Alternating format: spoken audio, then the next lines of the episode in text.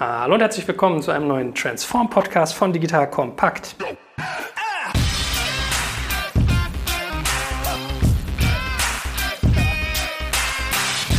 Mein Name ist Jay Kaczmarek und heute sprechen wir über etwas super Spannendes, nämlich Venture Development. Ihr habt ja schon mitgekriegt, wie jedes Mal in jeder Folge von Transform äh, grase ich hier Fiesmann ab und versuche mal abzuklopfen, was für Wissen eigentlich in welcher Abteilung drin steckt. Und heute geht es um das Thema Venture Development.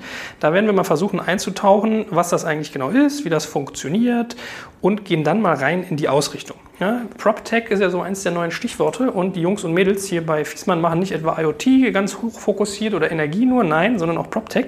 Das möchte ich gerne mit euch verstehen, warum das so ist, was das eigentlich bedeutet und wie das strategisch sinnvoll sein kann. So, offensichtlich kann ich das nicht nur alleine erzählen, sondern hier gibt es irgendwie einen schlauen jungen Mann neben mir, der genau diesen Bereich verantwortet. Stell dich doch mal ganz kurz vor. Ja, hallo, ich bin Florian Fehr, seit äh, Juli, mittlerweile muss man sagen, letzten Jahres bei VCO unterwegs und äh, treibe hier mit sechs Mädels und Jungs das Thema Venture Development voran. VCO müssen wir gleich mal erklären, bevor wir mal eintauchen, was das genau ist. Das ist nämlich das Label von dem Digitalarm von Fiesmann. Aber ehe wir das tun, solltest du uns mal sagen, was eigentlich dein Background ist. Was qualifiziert dich dazu, äh, Ventures, also Gründungen zu entwickeln? Ich habe äh, gute fünfeinhalb Jahre in der Startup-Welt verbracht, teilweise in, in Skandinavien, in den USA und dann auch äh, hier in Berlin. Habe mal BWL studiert und bin dann jetzt ähm, im Juli letzten Jahres, wie gesagt, umgesattelt und bin im Mittelstand unterwegs. Ob das Ganze dann auch wirklich klappt, werden wir, werden wir noch ein paar Wochen brauchen, glaube ich. Du bist ja klingt ja optimistisch hier. Gut, also manche Leute fragen sich vielleicht, warum ich Fiesmann auch als, als Betrachtungsobjekt interessant finde. Und da spielt auch die Internationalität rein. Also mit dem Kollegen Resac habe ich schon gelernt, dass die bis nach Kasachstan teilweise irgendwie aktiv sind und Russland und Asien und was weiß ich. Also das Spannende in unserem Fall jetzt hier ist halt, dass man eine große Organisation, 11.000 Mitarbeiter, viel Umsatz, teure Produkte in digital dreht, die auch noch international arbeitet. So, du hast also diesen internationalen Background. Jetzt hast du eben schon VCO gesagt. Ich glaube, wir fangen am besten mal an, indem wir mal erklären, wie eigentlich der ganze Digitalaufbau bei Fiesmann funktioniert. Weil A, ist es vielleicht für den einen oder anderen Nutzer interessant, der sowas aus, aus Passion verfolgt, der irgendwie auf der Suche nach einem Job ist. Und B, ist es natürlich auch interessant für andere Firmen, mal zu hören, wie ihr sowas aufgebaut habt. So, VCO, das ist also euer Digitaldach höre ich raus. Richtig, also VCO steht für Fissmann Taking Care of, ist ähm, ganz äh, dediziert auch gedacht, da die Fokussierung etwas, etwas aufzumachen, wo wir einfach echt auch schauen wollen, was passiert neben den Themen Energie und Kühlsysteme auf dem Markt und wollen uns da wirklich auch fokussieren auf, was passiert im Menschenleben. Und ähm, da kann man eigentlich so zwei Kategorien herauskristallisieren, wo wir sagen, es gibt drei Abteilungen, die sich ähm, auch damit beschäftigen, dann doch noch das Kerngeschäft zu digitalisieren. Wir sprechen da von Marketing, der Designabteilung und äh, digitale Produkte. Und dann gibt es noch in der zweiten Kategorie eher den Fokus auf, wie du auch schon angesprochen hattest, PropTech, also Property Tech. Da haben wir noch ein paar andere Abteilungen wie Vattex, äh, Vito Ventures, unser schönes Venture Development und Co. Da kann man wirklich auch so sagen, das sind zwei Kategorien. Gut, also um es nochmal zu rekapitulieren. Du hast VCO, das ist das Digitaldach von Fiesmann und diese drei Bereiche Marketing, Design und die ganze Produktentwicklung, die zahlt im Prinzip wirklich auch auf die Kernorganisation ein. Das heißt, ihr macht das für gesamt Fiesmann, 11.000 Mitarbeiter, Heizungssysteme, Kühlsysteme, Industrieanlagen, was ihr da alles habt. Also diese drei Sparten bespielen sich auf die ganze Organisation. Fast richtig. Wir haben einen Fokus jetzt erstmal auf der Division 1. Äh, das sind die Heizsysteme für Einfamilien-, Mehrfamilienhäuser. Das müssen wir da auch, auch erstmal hinkriegen und institutionalisieren. Danach ist dann natürlich die Ambition, das auch noch auf äh, Kühlsysteme und Industriesysteme auszubauen. Heißt dann Design wirklich, äh, ihr designt in eurer Unit quasi Heizungselemente mhm. und UX-Interfaces oder was muss ich mir darunter vorstellen? Genau richtig. Wir haben Industriedesigner, wir haben diverse Skillsets, hier wirklich vor Ort, die sich nicht nur mit dem, wie kann man haptisch was umsetzen, sondern auch Bannerwerbungen für Online-Kampagnen etc. Mhm.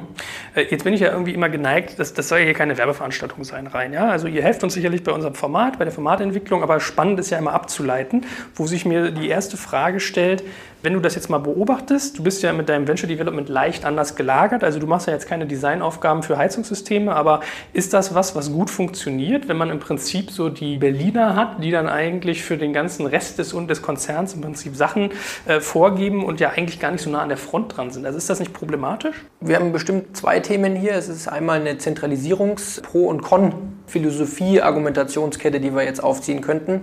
Ich denke, dass es sinnvoll ist aus der Perspektive, wo kann man auch gutes Talent finden, was Design angeht. Da sind wir in, in Berlin auf alle Fälle sehr gut aufgestellt. Ich kann von uns nur sagen, auch das Team Venture Development arbeitet auf diversen Projekten auch mit dem Design-Team zusammen. Also wenn wir uns um unsere Themen kümmern, äh, werden wir auch immer wieder für diverse Projekte deren Unterstützung zugesichert bekommen und auch mit denen arbeiten. Also wir müssten da nochmal eingehen. Ich bekomme es bis jetzt mit, dass es für die Teams aus dem Kerngeschäft wirklich sehr angenehm ist, eine zentrale Anlaufstelle zu haben. Vor allem auch um die diversen Lerneffekte, die ja in den verschiedensten Abteilungen und Divisionen sind sehr, sehr ähnlich. Und das hat man jetzt in dieser Herangehensform endlich mal zentralisiert. Also es ist ein bisschen wie so ein Kompetenzzentrum, was die einzelnen Akteure dann jedes Mal ansteuern können und sich äh, im Prinzip Input holen. Genau, muss man auch sagen, auch der Teil ist dann die erste Berührung für viele Abteilungen, was Digitalisierung angeht. Da wird dann mit Asana und Co. gearbeitet und wenn man dann halt was will, dann, dann stellt man sich auch diesen Herausforderungen, wie man mal so eine Unterstützung anfordern kann, was wirklich auch sehr, sehr gut ist, äh, um da direkt diverse Kollegen abzuholen. Okay, also lerne ich schon daraus, auf so einem Wege kann man so neue Tools, neue Denkweisen ein Stück weit in eine Organisation kaskadieren, was man sonst aufwendig runter deklinieren müsste. Genau, ich glaube, da ist ganz klarer Punkt, wenn man immer nur sagt, wir nutzen jetzt mal ein neues Tool, aber keiner ist dazu gezwungen. Das habe ich immer wieder festgestellt, dass man da eigentlich sehr, sehr schnell mit anfangen sollte und nicht zwei bis vier Wochen erstmal ein Tool in die Belegschaft versucht zu drücken, weil wenn man nicht muss, man kennt sich ja so ein bisschen selbst, dann macht man es meistens nicht. Und wenn du mit so einer Design-Unit auch mit deinen äh, Beteiligungen, die du managst, sozusagen ähm, zusammenarbeitest, wie ist so der Ablauf? Also wie kriege ich es möglichst gut hin, dass die meine Bedürfnisse verstehen, gerade wenn da irgendwie, also ich habe immer die Erfahrung gemacht, wenn man nicht an zwei mhm. Orten sitzt, ist das schon sehr anstrengend. Ja, ganz klar ist da eine, eine strukturierte Herangehensweise wichtig. Also man, man hat ja meistens dieselben Probleme. Also man braucht Unterstützung von einem Designer, der entweder auf der UI oder auf der UX-Seite unterwegs ist. Ähm, Geht es halt mal los, dann muss man standardisieren, wie, wie sollte so ein Briefing über jetzt zum Beispiel, wir nutzen Asana eingespielt werden. Was da immer wichtig ist, äh, sich hinsetzen, einen Kickoff, dann gemeinsam definieren, was braucht denn der Fachexperte, um dann auch die Arbeit leisten zu können. Das wird in den ersten zwei, drei Runden gewisse Iterationen mit sich bringen, weil man sich auch meistens einfach einspielen muss. Danach hat man dann aber eine schöne Modellvorgabe, wie man, wie man sowas beantragt. Und wir sitzen zwar zum Teil in Berlin, aber es findet auch nicht statt, dass man sich für jede Anfrage dann, dann trifft und das durchspricht, sondern da gibt es einmal eine Maske, die dann, äh, wie gesagt, entworfen worden ist und so läuft das dann auch recht digital ab. Aber haben die nicht unfassbar viel dann zu tun, wenn jede noch so kleine Subdivision dieser Division 1 mit den Heizungssystemen plus deine Buden, die du baust, plus WhatX, plus Vito, wenn die immer mal da anfragen, also da, da wird ja ganz schnell Aufschlag sein, oder? Das stimmt wohl. Das ist natürlich ein, ein absolutes Fokusthema, wo wir dann auch arbeiten mit, äh, wir nutzen OKRs, was, was Zielsetzungen natürlich nicht nur für die komplette Firma angeht, sondern auch für die diversen Abteilungen und dann runtergebrochen auch äh, auf die individuellen Kollegen und da weiß dann jeder, wer welche Prio hat und ich weiß auch, dass ich nicht mit 37 Anfragen um die Ecke kommen kann. Also da arbeiten wir echt sehr stark mit, mit Transparenz auch.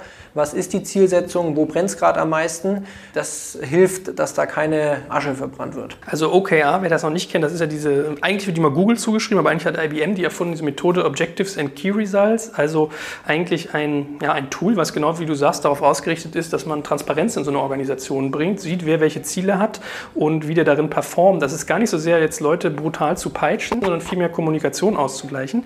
Wer macht das bei euch? Also was ist da so die Stelle, um OKR zu steuern? Wir haben das die letzten zwei Quartale, also meistens setzt man so Objectives und Key Results eben auch auf Quartale an. Hier in Berlin bei FISMAN Digital auch wirklich selbst getestet äh, und geschaut, wie das funktioniert. Es ging dann los einmal wirklich, wo man gesagt hat, wir machen das jetzt mal im Management-Team und danach wurde es dann auch individuell runtergebrochen.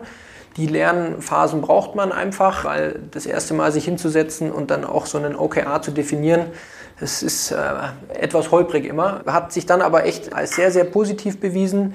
Und es wird sogar OKRs für die komplette Firma ausgerollt. Und da gibt es natürlich jetzt zwei bis drei Leute, die sich dediziert nur mit diesem Thema auseinandersetzen. Man darf nicht vergessen, wenn es um Zielsetzung geht, gibt es da meistens ein gewisses Management-Team oder ein oder zwei Personen, die das dann auch für die komplette Firma festlegen. Da ist äh, Max auch wirklich sehr präsent, weil es hat auch keinen Sinn, wenn da zwei bis drei nebeneinander herköcheln. Mhm.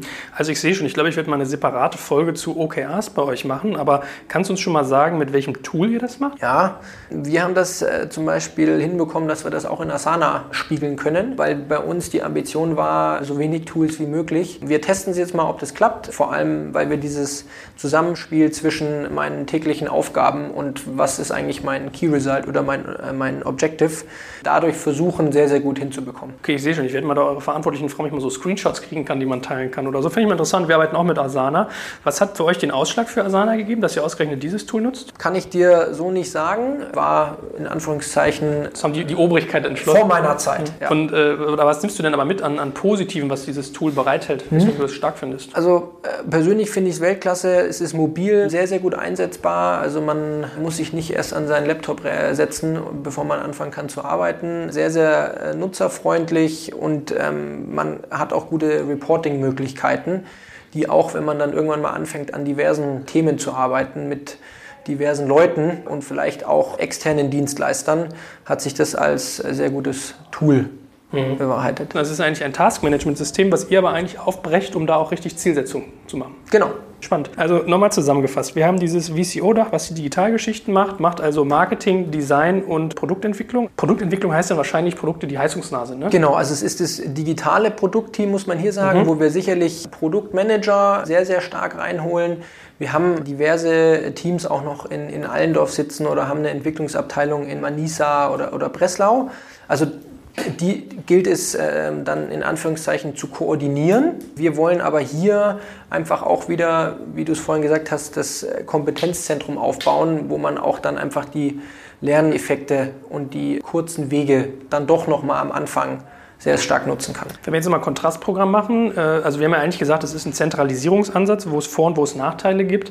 Äh, wie habt ihr es vorher gemacht? Hast du da noch irgendwie Effekte mitgekriegt oder so Learnings kommuniziert bekommen, wie das vorher lief? Also es äh, gab schon immer Produktmanager, gar keine Frage, die sich dann mit dem Thema auseinandergesetzt haben, was müssen wir für unsere Hardware produzieren auf der Managementseite. Jetzt das Team digitale Produkte gab es bis vor ein paar Monaten nicht. Also das wurde wirklich auch von Null mit aufgezogen, wo man, wo man dann auch gesagt hat, was muss hier eigentlich passieren, in welche Richtung soll das Ganze gehen.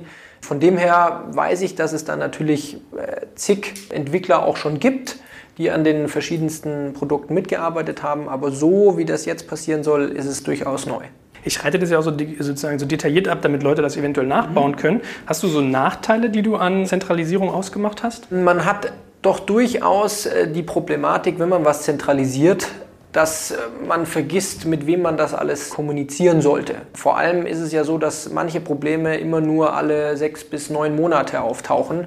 Wenn jetzt dann aber sich in äh, vier bis acht Wochen mal was verändert hat, dann haben das vielleicht gewisse Ansprechpartner oder Abteilungen nicht mehr mitbekommen und fühlen sich dann natürlich, wenn man das mal nebenher mitbekommt, so ein bisschen außen vor wo man da, äh, glaube ich, ganz, ganz klar sagen kann, das geht nur über Kommunikation, das Ganze anzugehen.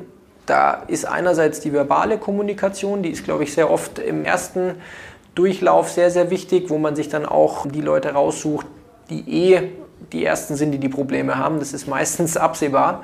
Und danach aber auch wirklich darauf achten, dass alle davon erfahren, was passiert. Auch wenn man nicht davon ausgehen kann, dass alle dann sofort loslegen äh, oder sich das vielleicht auch gar nicht wünscht. Manchmal ist man nämlich dann damit auch überfordert. Aber ich habe gelernt, dass es sehr, sehr wichtig ist, das auch sehr transparent und schnell dann auch zu kommunizieren. Nicht immer erlaubt es die Situation natürlich. Ich glaube, das ist so die, die Hauptthematik, die wir da immer wieder sehen. Mhm. So, also haben wir jetzt diesen einen Teil von VCO durchdekliniert, der macht diese drei Aufgaben Marketing, Design und digitale Produktentwicklung. Wenn man jetzt mal auf die Webseite von euch guckt, habt ihr ansonsten noch, also ein Sammelsuchen will ich gar nicht sagen, das klingt nach Chaos, aber ihr habt schon noch Subsektionen, wo man sich vielleicht ad hoc fragt, wer macht da eigentlich was. Also WhatX wäre ein Element und Vito Ventures wäre ein anderes. Bevor wir eigentlich nur mal zu dem kommen, was du tust, das ist nochmal ein drittes. Was machen denn zum Beispiel schon diese beiden? Bei WhatX, das habe ich immer so ein bisschen als Accelerator verstanden und Vito als eine Beteiligungsgesellschaft. Ist das richtig verstanden? Ja, ich, äh, schauen wir mal, ich werde mal ein paar Punkte noch dazu geben und dann müssen wir danach nochmal äh, entscheiden.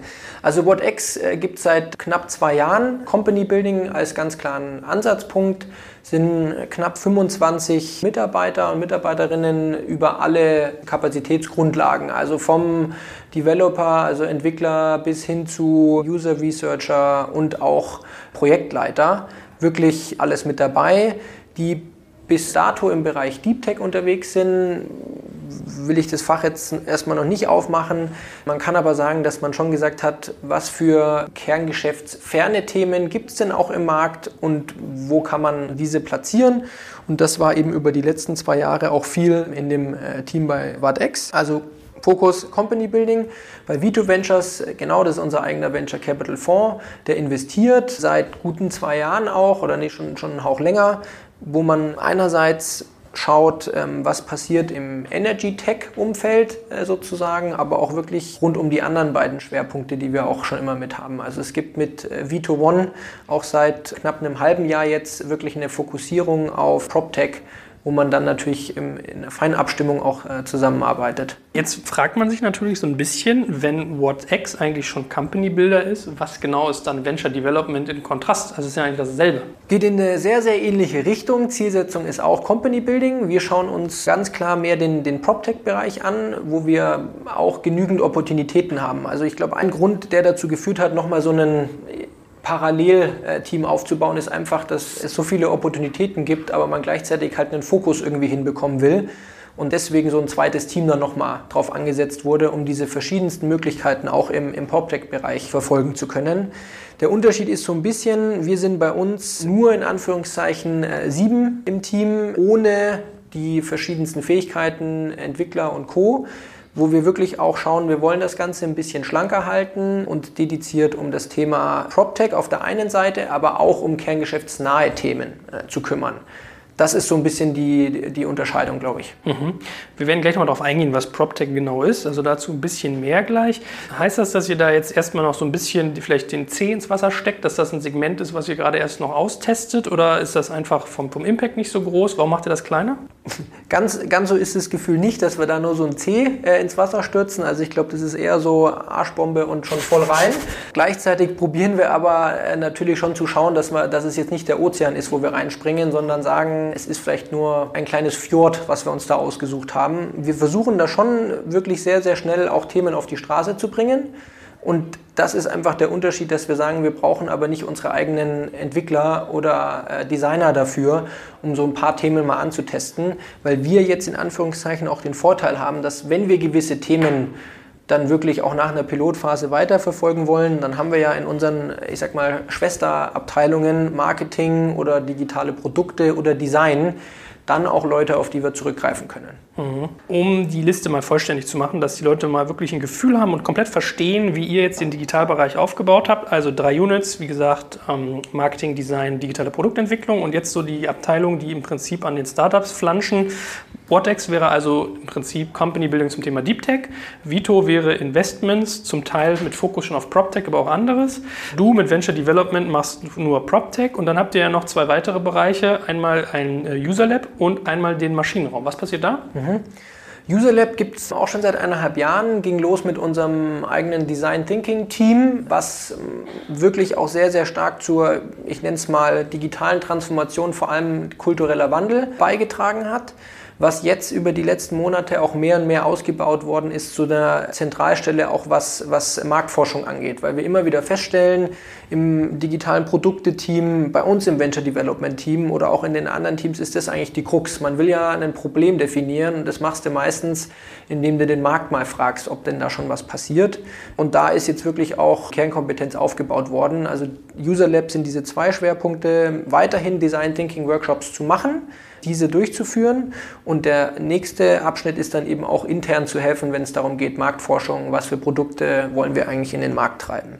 Maschinenraum ist, ja, spricht schon so ein bisschen dafür, das soll unser Maschinenraum werden, wo äh, VCO dann auch ein, ein Zuhause finden wird. Also das ist ein Bürogebäude, was, was entsteht, wo wir äh, zum Teil dann selber ansässig sein werden und gleichzeitig soll da aber auch ein, ich nenne es mal, eine Plattform für andere äh, Spieler aus dem Deep Tech und Prop Tech Markt sein, wo man wirklich auch sagen kann, was für Unternehmen sind interessant, die wir eventuell sehr nah bei uns dran haben wollen, was für andere Mittelstandsunternehmen gibt es eventuell, die eine Digitalisierung anfangen wollen und dafür vielleicht auch jemanden suchen, der sowas schon mal gemacht hat. Also das geht da so in diese, in diese beiden Richtungen. Du vermeidest jetzt wahrscheinlich relativ bewusst den Begriff Coworking Space? Äh, gar nicht mal so ganz bewusst. Ich ist bin gerade schon so, also das wird auch dann so entstehen, glaube ich, genau, dass man sagt, man macht das, dass da Firmen sich mit, mit einbuchen können. Ich bin im Moment noch so, dass ich die schiere Größe noch nicht in Worte packen kann. Deswegen kann ich dir nicht sagen, was da alles noch entstehen wird. Kannst du schon sagen, wo das sein wird, dieser Raum und äh, die, die grobe Größe oder ist das sozusagen noch im Entstehen? Also es ist, äh, soweit ich weiß, äh, Nähe Zionskirchplatz. Sehr zentral. Genau, sehr zentral und ich kann dir gerade keine Quadratmeterzahl sagen. Mhm. Müssen wir nochmal nachschärfen. Gut, aber dann lernen wir im Prinzip, wir, ihr habt eigentlich, also manche Firmen machen Acceleration, manche machen Incubation, manche machen Investments, manche machen irgendwie so Coworking-Ansätze. Ihr macht eigentlich alles zusammen. Also Acceleration war jetzt vielleicht nicht drin, aber Company Building ist ja nochmal einen Meter weiter. Heißt das in der Logik, wenn du jetzt hingehst und baust mit Venture Development eine Firma, dass du dann zu Design gehen kannst und kannst die Design-Sachen einkaufen, zu User Lab und kannst dir irgendwie Marktforschung reinholen und so weiter und so fort? Absolut richtig, ja. Und dieser, also ich nenne es auch gerne 360-Grad-Ansatz, wie wir Digitalisierung betreiben und es auch probieren, war auch ganz persönlich ein Grund, warum ich damals gesagt habe, ich mache jetzt hier mit, weil ich das so auch sehr selten bis jetzt gesehen habe. Vor allem auch nochmal mit den es gibt noch äh, zwei, drei Teams auch im Kerngeschäft, also bei uns in der Zentrale in Allendorf, mit denen wir auch in, in sehr engen Austausch sind. Weil ohne diese könnte man solche Themen auch hier nicht vorantreiben. Also da findet sehr, sehr enger Austausch statt. Wo passiert denn eigentlich IT bei euch? Also habt ihr irgendwie Leute, die programmieren können, die vielleicht mal irgendwie so ein MVP bauen, die einen Dummy bauen, eine erste Probeseite? Gibt es das bei euch auch in einer Abteilung? Also die äh, Abteilung Entwickler und Co. wird gerade erst noch aufgebaut. Ähm, man muss wirklich sagen, digitale Produkte sind bis jetzt primär äh, Produktmanager, also die dann mit den IT-Abteilungen, die schon primär noch in Allendorf, äh, Manisa und Breslau sitzen, dann wirklich auch da ihre Ressourcen herbekommen. Es ist aber sicherlich auch die Ambition, hier in Berlin äh, Entwickler, Qualitäten an Land ziehen zu können. Das wird nicht billig, fürchte ich. ja, schauen wir mal. Äh, okay, verstanden. Ich frage mich aber diesem ganzen Konstrukt nur die ganze Zeit, da kann man wieder immer so, so, so, eine, so, eine, Thematik mit Zentralisierung haben. Hast du da nicht massive irgendwie Ressourcenknappheit und so einen riesigen Backlog? Also ich stelle mir vor, wenn du ein Thema recherchierst und gehst dann zu Marketing und sagst so, oh, ich würde gerne mal eine AdWords-Kampagne buchen auf den ersten Prototypen, oh, Design, könnt ihr mir helfen bei dem, könnt ihr mir helfen bei dem, dass das irgendwie sehr lange dauert und einfach viel, viel Volumen hat, was eigentlich neben dir auch noch abgearbeitet werden will. Also ich kann dir jetzt natürlich nicht so viele Vergleichszeiten nennen. Es ist aber bei uns schon immer ganz gut Druck auf dem Kessel, auch in der positiven Art und Weise. Also man bekommt sehr, sehr schnell Rückmeldungen sehr oft ist es ja auch nur wichtig, äh, eine Rückmeldung zu bekommen, dass es vielleicht nicht umsetzbar ist. Also wir arbeiten da schon auch ganz klar so, dass man sagt, man weiß, an welchen Themen man gerade selber dran ist. Sind meine Themen Prio 1 versus Prio 5? Das, da sind diese OKRs eben auch sehr wichtig, wo man dann von vornherein schon weiß, frage ich da jetzt nach oder gucke ich lieber gleich nach einem externen Dienstleister. Das ist schon sehr, sehr wichtig und da kriegt man sehr schnell Rückmeldungen. Da sind auch diese Templates wirklich sehr wichtig. Wir bekommen, glaube ich, ganz gut was auf die Strecke. Die Fokussierung ist wirklich da die, die, die Hauptthematik. Also lerne ich, es gibt auch beim Heizungsbauer mal einen Moment, wo Druck auf dem Kessel gut ist. Bevor wir jetzt in deinen Bereich eintauchen, was sind denn so die Ziele eigentlich dieser ganzen Units? Also woran messt ihr die eigentlich, wenn wir schon über OKRs reden? Man muss da, glaube ich, schon auch schauen, was ist die neue Zielsetzung der Firma Fissmann auch generell und das wird dann eben runterkaskadiert. Das versuchen wir dann in, man hat ja drei bis vier OKRs immer, auch runterzubrechen. Da ist sicherlich auch eine, eine, Umsatzzahl mit dabei, wo man dann wirklich auch ganz klar sagen kann, Zahl X soll bis dann und dann erreicht werden, wo sich dann wiederum jede Abteilung ein paar Objectives rauszieht. Wir haben ganz klar, auch bei mir in der Abteilung, eine Zielsetzung, wir wollen im Jahr X Companies bauen. Wir haben aber auch Zielsetzungen wie, wir wollen neue Geschäftsfelder mit dazu bringen. Wenn wir sagen, wir haben bis jetzt nur in Anführungszeichen in einem bestimmten Markt, und zwar Bestandsgebäude warm und kalt, ähm, agiert. Da wollen wir auch einfach als, als neue Zielsetzung auch sagen, da wollen wir nochmal neue Märkte auch mit in die Fokussierung mit aufnehmen. Also das ist, glaube ich, sehr divers. Man hat auch jetzt natürlich in der Phase, wo VCO noch sehr, sehr stark wächst, auch Zielsetzungen wie, wir brauchen erstmal noch das Team, um diese ganzen Ziele zu erreichen. Also auch wirklich es muss noch eingestellt werden, wer muss eingestellt werden.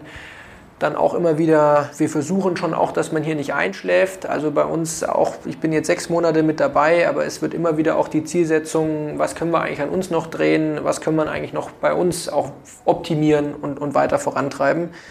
Das wird auch wahrscheinlich nicht aufhören, was es sehr, sehr spannend macht. So, ich nehme schon mal vorweg, wir werden darüber, was genau Venture Development tut, wie es funktioniert, welche Umsetzungen ihr habt und warum das aus welchem Grund passiert, machen wir in Folge 2, also die, sozusagen die Folge 2 zu Venture Development, dritte Folge Transform. Aber ich würde von dir jetzt gerne natürlich noch ein bisschen verstehen, warum diesen Fokus PropTech. Also für die Leute draußen mal, was das ist und äh, generell, warum das für euch spannend ist.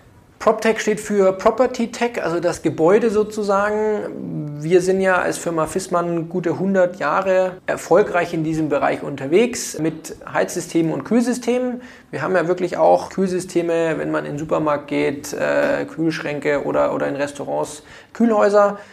Und jetzt ist einfach der Punkt, dass man sagt, wenn wir in die Zukunft schauen, was muss denn da eigentlich noch alles passieren? Und da sind wir jetzt ganz klar unterwegs und sagen, naja, wir wollen auch mit dabei sein, wenn so Gebäude entstehen. Und für uns ist der Bereich PropTech aufgegliedert in, in vier Phasen. Also wir, wir sehen die erste Phase als, als Planungsphase. Dann wird bei einem Neubau eine, eine Verkaufsphase eingeläutet, wird er erst verkauft, bevor irgendjemand anfängt, den ersten Baustein wirklich zu legen. Das ist dann eben die äh, Bauphase, Phase 3 und in der Phase 4 das ist Bestandsphase Facility Management, in der wir eben schon recht versiert sind. Und da ist jetzt bei uns die Zielsetzung, dass wir schauen, nicht mehr nur in der letzten Phase, Phase 4 präsent zu sein, sondern eben auch in den drei Phasen davor. Okay, ist ja eigentlich ganz einleuchtend, wenn ich Heizungs- und Kühlanlagenbauer bin. Also viele denken bei euch immer an, an Wärme, aber es geht auch genau ums Gegenteil, um Kälte. Tut ihr euch natürlich einen Gefallen, wenn ihr in diesem ganzen Prozess der Immobilienentwicklung schon weiter vorn dabei seid, nämlich wenn es in die Planung reingeht. Also habt ihr euch strategisch eigentlich überlegt, äh, die Erfolgschancen zu erhöhen, wenn ihr vornherein schon äh, einen Footprint habt, könnte man sagen. Ja? Genau, also es kann zumindest aufgehen, der, der Plan. Wir stellen auf alle Fälle auch fest, dass es äh, in dem Markt sehr fragmentiert äh, auch abläuft. Also man hat sehr viele Architekturbüros, sehr viele Bauplaner, die auch, das ist jetzt sehr, sehr lokal gesprochen, also im Dachmarkt, ähm, wirklich auch noch nicht wirklich wissen, was, was denn auf sie zukommt für neue Standards etc. Und da sehen wir uns auch als, sag ich mal, Partner, den man in der Branche aber schon ganz gut kennt, glaube ich, ganz gut positioniert, auch solche Themen voranzutreiben. Sprich, äh, ihr seht PropTech also durchaus durch eine internationale Brille? Absolut. Also wir sehen vor allem, unser, unser Geschäft ist ja 50 Prozent Dachraum, 50 Prozent international. Da fliegen wir äh, hin und wieder auch auf einer Höhe, wo, wo andere Themen schon sehr viel weiter sind, also auch im PropTech-Bereich. Das ist auch für, für uns immer wieder sag ich mal, ein Becken der Möglichkeiten, die einfach aus den internationalen Märkten auf uns zukommen.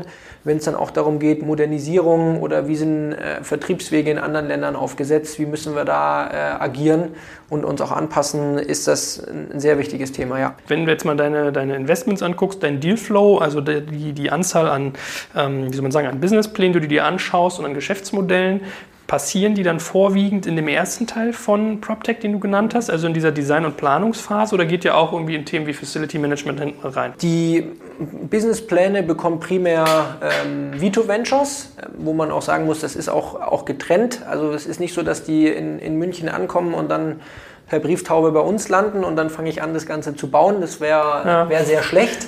Was wir sicherlich gemacht haben, ist, dass wir sagen, wir wollen uns so ein bisschen aufteilen, in welcher Phase wer unterwegs ist. Also das ist ganz klar. Sieht man, glaube ich, auch so ein bisschen hin und wieder, wenn man sich dann so ein Portfolio anschaut. Wir, wir teilen uns das auf. Im Venture Development sind wir gerade ähm, schon im, im Bereich Facility Management und Bestandsgebäude unterwegs und beschäftigen uns auch intensiver mit der Planungsphase. Das ist so, wo wir unterwegs sind.